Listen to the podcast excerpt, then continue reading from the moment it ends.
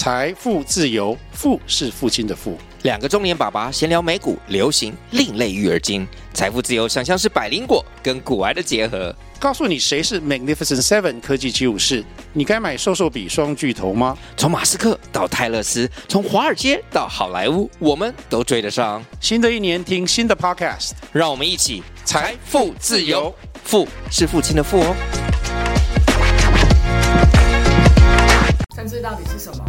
政治就是这样。欢迎来到政治就是这样，让我们一起来聊聊政治到底是怎样。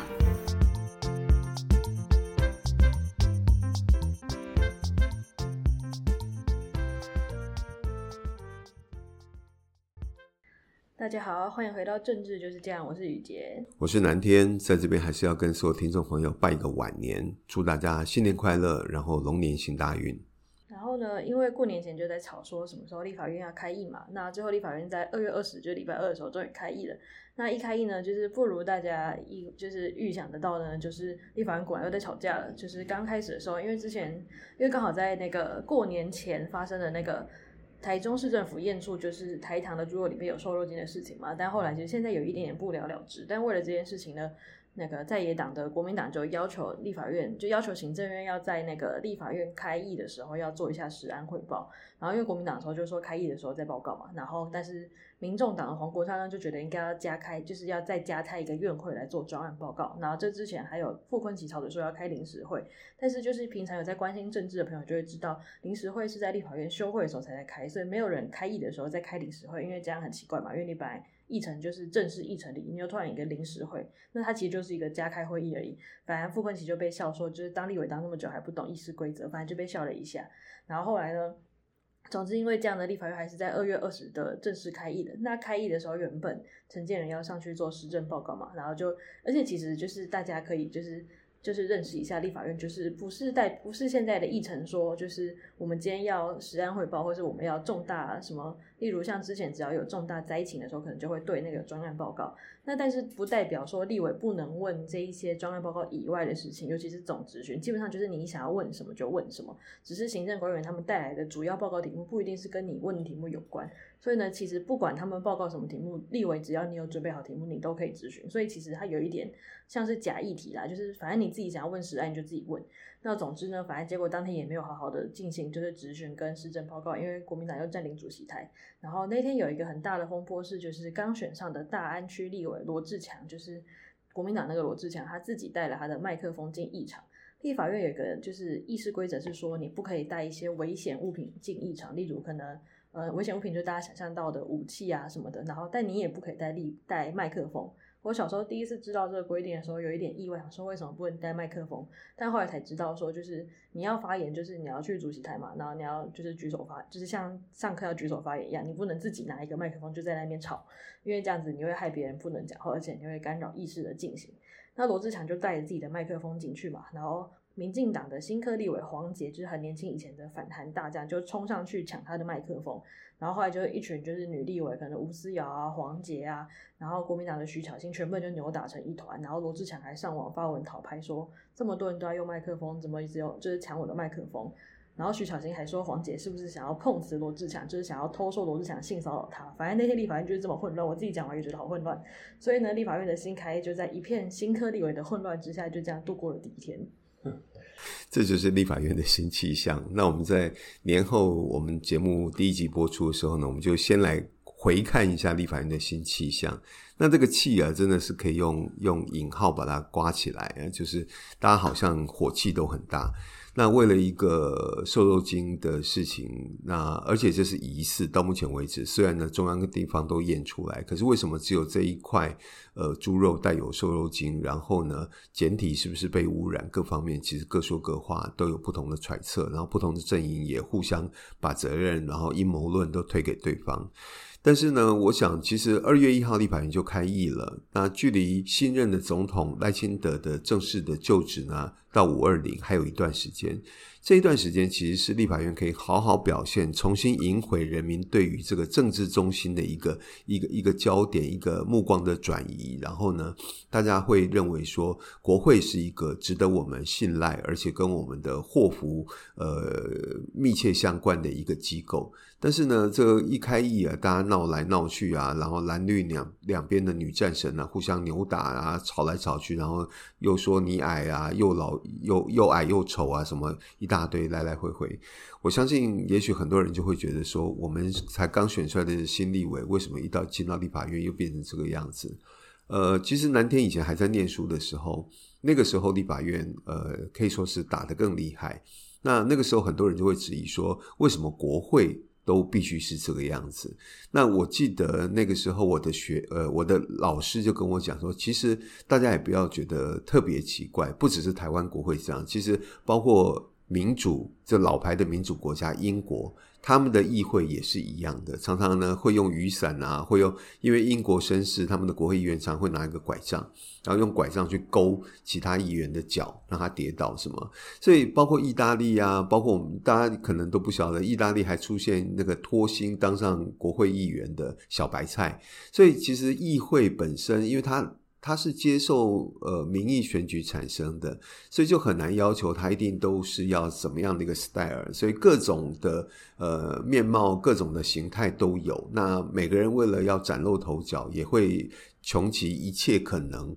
然后来去表现，那那个表现，如果你要呃照规矩来好好的来就议事规则一个一个来去发挥的话，也许不容易被媒体看到。所以最快速的方法呢，就是用一些呃扭打啦，或是谩骂的方式，或是带道具进议场啊，各种各种的的花样都可能会摆出。那其实宇杰刚刚讲立法院的会期啊，确实啊，傅昆萁是闹了一个小笑话。其实立法院的会期的规定是宪法里面的规定，呃，立法院的会期呢是每年的二月一号到五月三十一号，然后呢下下半个会期是从九月一号开始到十二月三十一号，但是宪法里面明文规定的。南天记得，呃，当年还在第一届，然后台湾选出增额立委的时代，也就是说还有很多老立委资增呃资深立委还在立法院的时候，那个时候为了审。中央政府总预算，那中央政府总预算在审查过程总是拖拖拉拉，从以前到现在都是如此。可是以前在议场最后进行总预算的二三读的时候，如果时间超过了五月三十一号的晚上十二点的时候，那个时候立法院一个很妙的举动，他就会把议场里面的时钟把它停格在。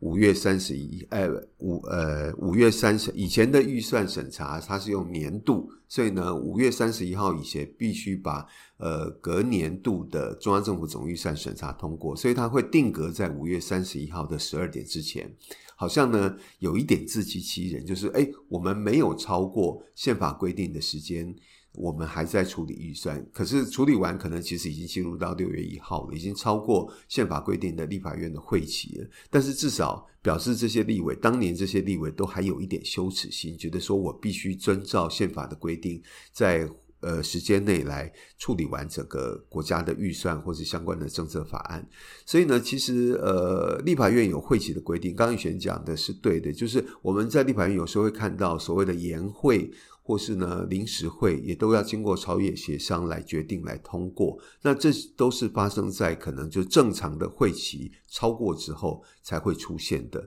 那这一次呢，大家为了一个呃瘦肉精的事件，食安的报告闹得不可开交，然后呢，朝野协商好像又要来决定说，是不是明天也要来，就是来做食食安的专案报告。那我我觉得，其实这个议题固然大家都很关心，可是大家如果都不断的用这样的冲突方式来凸显这个议题的重要性，是不是有这样的必要？会不会又让别人觉得新的一届立法院的组成，好像选举前大家都寄予众望、寄予厚望，可是选举过后呢，还是发现这个新的一届立法院跟以前好像是还是没有两样。宇杰，你个人的感觉呢？虽然只有几天的时间。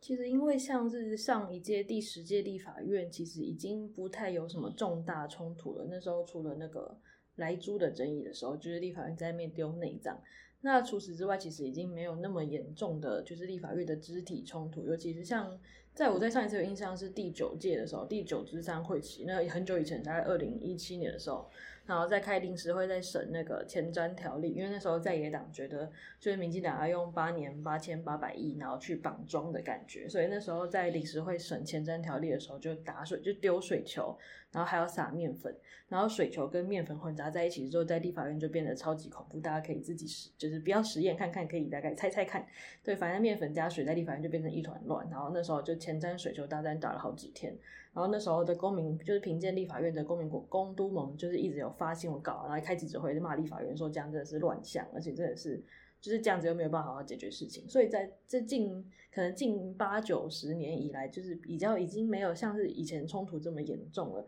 像是现在刚当上立法院长的韩国瑜，他以前就在立法院打那个陈水扁，反正很多人就被打过，所以以前那个年代是直接会物理打人的。那到后来就是已经开始变成就是丢东西啊，然后丢猪内脏啊，丢面粉，然后像这次其实就是有零星肢体冲突，就是相对就是还打打闹闹，可但但看起来大家已经有。相对比较收敛许多，那但是在就是，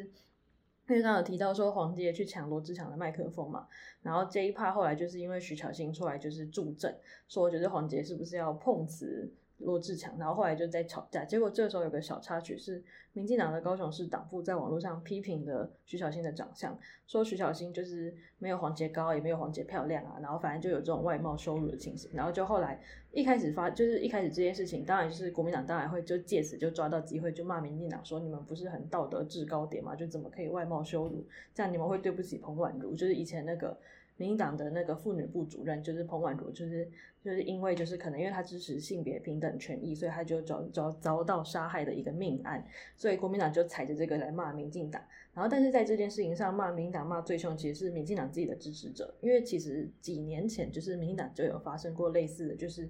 党公职就是用外貌羞辱国民党的女性候选人这种的，所以大家就会觉得说民进党身为一个性平政党，就是你应该要站在比较高的。就是你不可以说一套做一套，所以就是其实民党支持者骂得比国民党还凶，所以后来这件事情就是民进党党部道歉，然后发言人吴征那边也道歉，所以就是一个算是立法院之外的一个小插曲，就是说无论你如何，你可以去检讨徐小新可能在政治上的作为不好什么，可是你无论如何都不可以去批评他的外貌。嗯，选举刚过，其实。呃，不同的支持者各有所爱，可能你可能爱黄杰，你可能爱徐小新，但我觉得做人身的攻击，尤其用外貌来去评断一个人的问政，其实是不太好的行为。那雨杰春节期间，你是不是去看了国外的国会？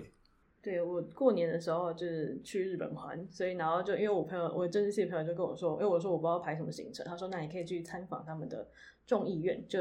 呃日本国会跟美国一样是有参众两院，然后他们的众议院是比较主要的那个就是立法的国会，就是众议院的权力比较大。那反正他们就有一个行程，就是你可以上众议院的网站预约，就是你可以写，它是它是有英文导览的，你就上网预约，然后你就可以就是参访他们的众议院。然后那时候我去参访，其实。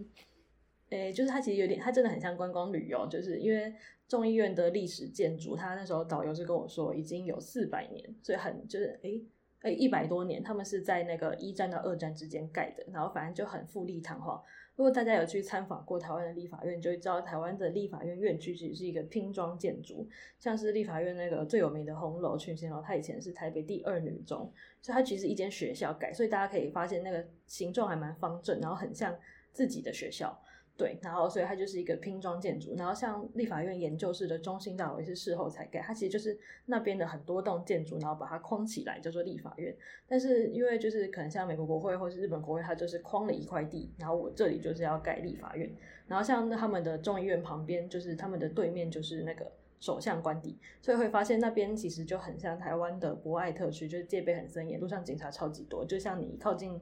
总统府的时候，就会有很多警察围上来的感觉。所以他们的众议院就是就是以建筑来说是真的很漂亮，但是他们的那个立法院的那个议场其实跟台湾还蛮像的，就是就是他他的官网可以看他们的议场长怎样，反正他们的议场跟台湾立法院基本上是一模一样的，只是他们跟我们差距是我们有我们只有一百多个立委，然后他们专员有四百多个，所以就是差不多比立法院议场还要小的大小，但是放了四倍的立法委员人数，所以看起来就很挤。我那时候第一次进议场，第一个心得是啊，那这里看起来真的不能有肢体冲突跟打架，因为真的很挤。他们的主席台、发言台离那个第一排的座位区大概可能只有两三公尺，所以他们完全没有空间可以像台湾的立法院，因为现在是那个执政党，就之前是一党，就是执政党跟行政院跟立法院都同一个政党情形，所以通常法案通过的时候，大家就会看到一堆立委拿那个举牌啊，通过说是恭喜什么什么法案通过。然后我那时候进议场想说，哇，那他们的执政党不能做这件事情，因为看起来真的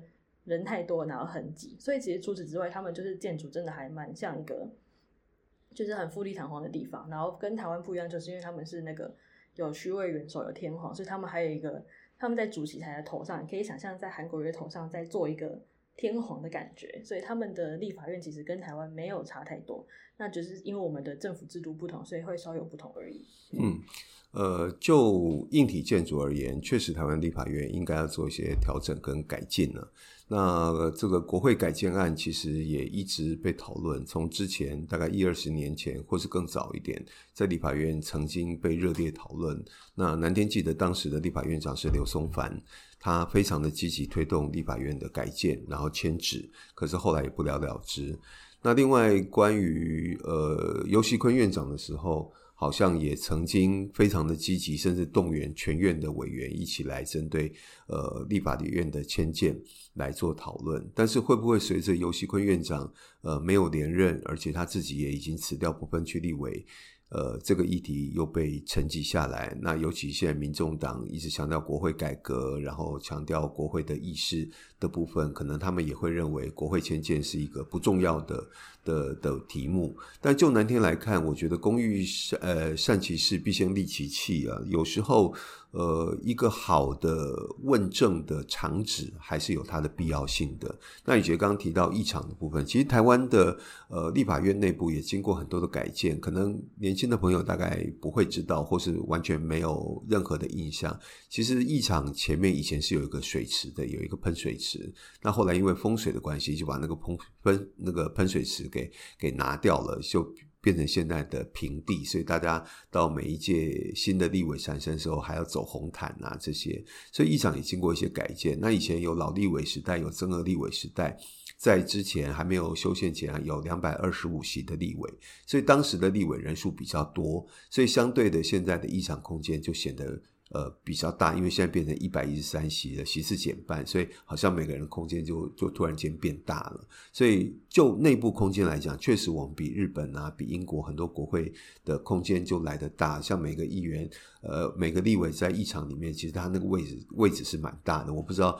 听众朋友是不是有经过立法院议场的旁听席去参观过。好，那那个每个那立委的位置其实是蛮大的，但是在日本跟在英国，其实他们的位置相对就小很多。所以英国包括他们的后排的议员，也就是先进呃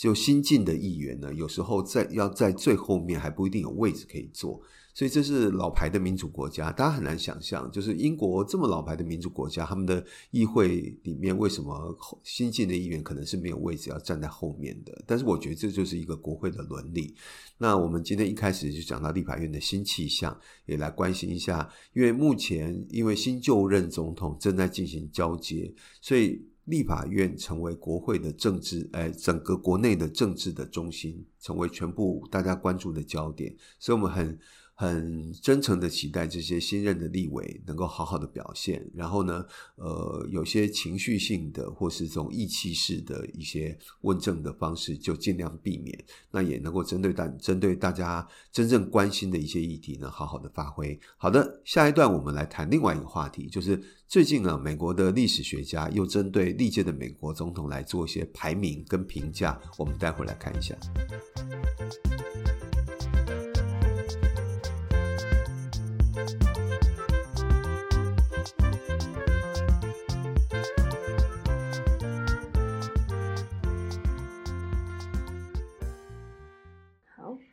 接下来我们来闲聊一下，就是美国最近的选举，因为美国今年要选举嘛，就是他们跟我们就是都是一样，就是四年两年，四年两年。然后他们就是美国有一个很特别的节日，叫做美国总统日，然后是二月十九。然后那一天就是会由他们美国所有的历史学家，他们每年都会做一个，就很像学术报告的东西，叫美国总统的伟大程度调查计划。我觉得这个东西还蛮酷的，就是台湾可能哪天也可以试试看，但台湾的民主化历程没有那么久，就可能太短了，总统太少。对，我们总统太 少了，所以就没有办法像他们那样随便就二三十个以上。那他们这一次就是就是做了这个统计之后呢，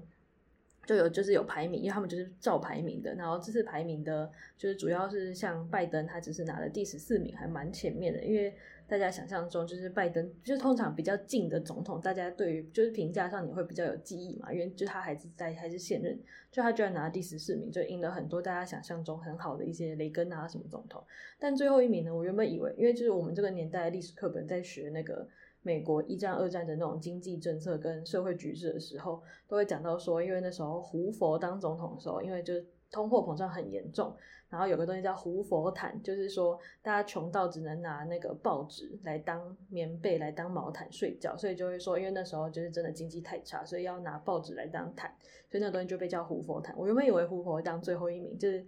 他就是，我们就觉得他就是糟糕到就是变成历史课本的题目，然后结果呢，就是这两次的总统的那个排名的最后一名都是川普。嗯，呃，南天看到这一点觉得蛮妙的，因为拜登排在第十四，川普排在最后一名，而且川普的评价是非常非常的低，他的得分很少，大概是有是有十分多一点点。但是呢，我们从现阶段。真实世界里的民调来看，拜呃，川普是极有可能代表共和共和党来参选下届的美国总统，而且他的民调呢，几乎是遥遥领先其他同党想要角逐的人。那就拜登跟川普的民调来看，目前也是川普领先了拜登。虽然川普在任内的争议以及他卸任之后的争议呢，到目前为止都没有停。他的任内留下来的很多诉讼，到目前为止都还在进行当中。但是呢，他就是有办法在美国的历次的民调当中呢，取得领先的地位。而拜登呢，当然因为个人年纪大的关系，然后可能就是不时的会表现出一些可能因为年纪比较大，反应啊，或是肢体的举动，可能会稍微有点跟不上他的呃想要去的地方，或者想要说的话。会让让大家质疑说他还适任，还能够连任下一届的美国总统吗？所以他的民调一直处在一个低迷的状态。可是我们看这个历史学家对于美国历届总统的评价呢，就非常的有趣。那南天个人也看到，就是说其实里面很多很出名的美国总统，但他的民调大概维持在中间的地方。但是排名在前几个呢，当然林肯一定是大家可以第一时间想到的。那像奥巴马。奥巴马大概也是美国的首位黑人总统啊，就是就是非白人的总统。那他的排名也在很前面，所以呢，其实从美国人来做这些调查跟研究也非常的有趣。可是跟现实的政治的关系呢，呃，也会出现一些出入。那其实我觉得美国总统大选也是在我们今年的一月十三号台湾总统选举产生之后呢，也值得大家可以花一点时间来去观察跟了解的。因为不要看美国人选总统跟我们有什么关系，其实美国它毕竟跟全世界都有关系，因为它是一个。非常鸡婆的国家，全世界他都要去插手一下，去管一下。像俄乌战争是二月二十号，两年前的二月二十号发生，到二月二十号刚好已经满两周年了。可战争看起来还没有要停的迹象。最近的一个调查出现，就是一般大家各国都认为说，大概有百分之十的可能是。呃，可能是乌克兰胜出，那另外大概百分之二十是俄罗斯胜出，那其他大部分的看法是认为可能两国没有谁赢谁输，就是透过国际的呃协商仲裁或者大家的努力去让双边停战。可是一个仗打了两年，那包括。最近的以哈战争也是一打打了几个月，我觉得战争的发生真的是大家很难以想象的，所以也会让我们很担心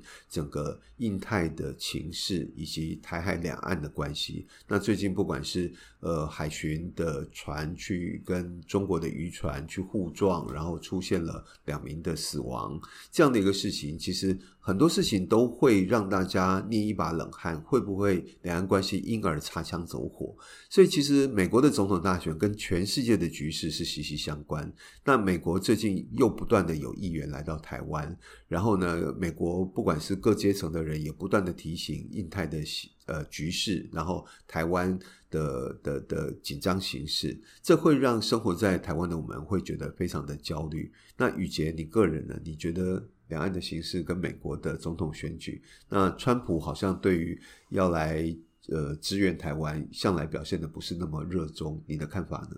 就其实像上一次台湾二零二零刚选完，然后接着就是美国选举，说台湾自己内部的可能无论是民众，然后是名嘴、政治人物，都为了就是美国，就是美国现在是那时候是川普跟拜登要选举，然后台湾应该要支持谁，然后来做一个就是。做一个争执，就是那时候是因为那时候川普在第一任就是一六到二零的时候，那时候做了很多排外的政策，像是把美墨边境的围墙啊变得很严格，然后就是紧缩那些移民的政策，无论是就是劳工啊，或是就是反正就是就是变成一个他那时候的口号就是 Make America America Great Again，就是让美国再次伟大。所以就是说，因为就是美国会很多很穷的人都是因为太多外国的人跑来抢美国的工作，其实他的那个论述跟那时候韩国瑜的那个。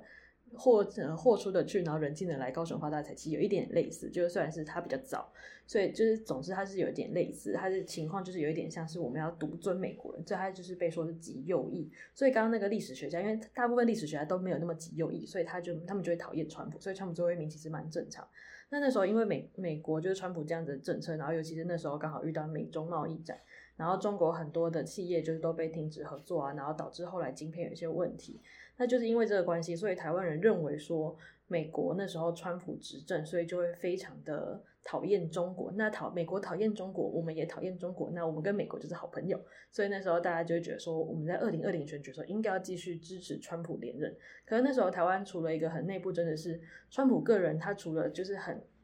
排斥外国人这件事情，像他在许多议题上也是，其实跟那时候台湾比较主流是期待的价值观是不一样。像他就是很就是性别歧视啊，然后或是可能在同志议题上，或是一些种族议题上，就是非常极右翼。然后福利政策也没有好，因为像那时候奥巴马最大的一个最有名政策就是健保，反正后来川普也把它取消掉，那就变成是他在他除了很反中这个立场之外，他其实并没有亲台。那他对跟台湾很多政策立场其实都是。互相排斥的，所以其实大部分那时候台湾人可能一些就是那时候会支持民进党人，会一方面就会觉得说选川普就会讨厌中国，但是他的政策跟台湾其实又不合，所以其实在价值观选择上是矛盾。然后大家就觉得说，其实应该拜登比较好，因为拜登比较支持平权啊，然后比较支持社会福利。可是大家又觉得民主党的人都很就是很软弱啊，都会跟中国很好。但后来就是后来拜登当选之后，然后到现在这样四年过去，其实。跟大家想象其实是不太一样，所以在这次选举上，台湾有些人看到